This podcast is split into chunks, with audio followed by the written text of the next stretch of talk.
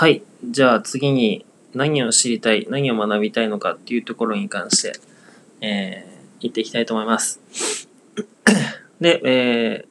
私、ラカンにとって、えー、足りない部分、足りないというか、えー、欲しいなって思う情報というか、そういう分野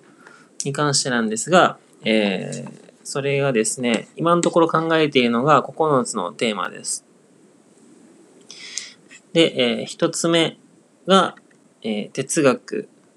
えー、2つ目文学、3つ目歴史、4つ目音楽、あと民族学。で、えー、6番目美術と芸術。7番目宗教と思想。8番目工芸。えー、ラストが道と、あ道と教っていうのかな。うん。うんその分野に関してです。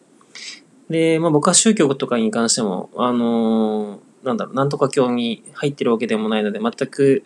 その、どこどこ教ですっていうわけでもないんですけども、それにしても、何々教ってこういうものですよとか、